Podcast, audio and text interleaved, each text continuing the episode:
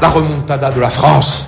En 5 ans, 2022, 2027. Il voulait remontader la France. Remonter ensemble la France, nous le pouvons, au forceps, en se retroussant les manches.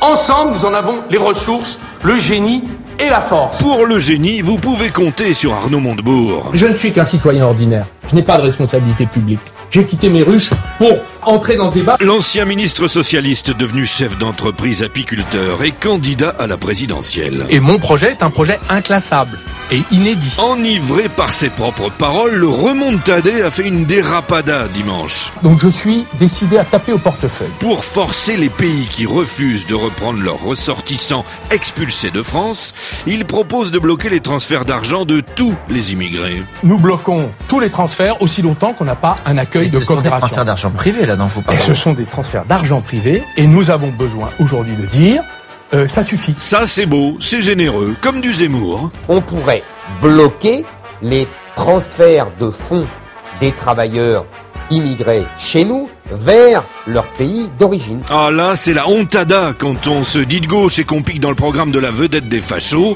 d'où l'engueulada. Je me suis fait engueuler. Par qui Par des gens que j'aime. Parce que tu peux être con.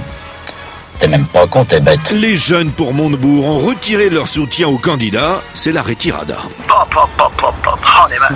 Non mais je sais, on est mal. hein. C'est là que pour éviter une branlada, le candidat a tenté un genre de mea culpa. J'ai compris que je m'étais mal exprimé. C'est une incompréhension. Le meilleur moyen pour que t'arrêtes de dire des conneries, eh ben, c'est de fermer ta gueule. À La Ruche, il est bientôt 7 heures. Je suis Arnaud Montebourg et j'approuve ce message.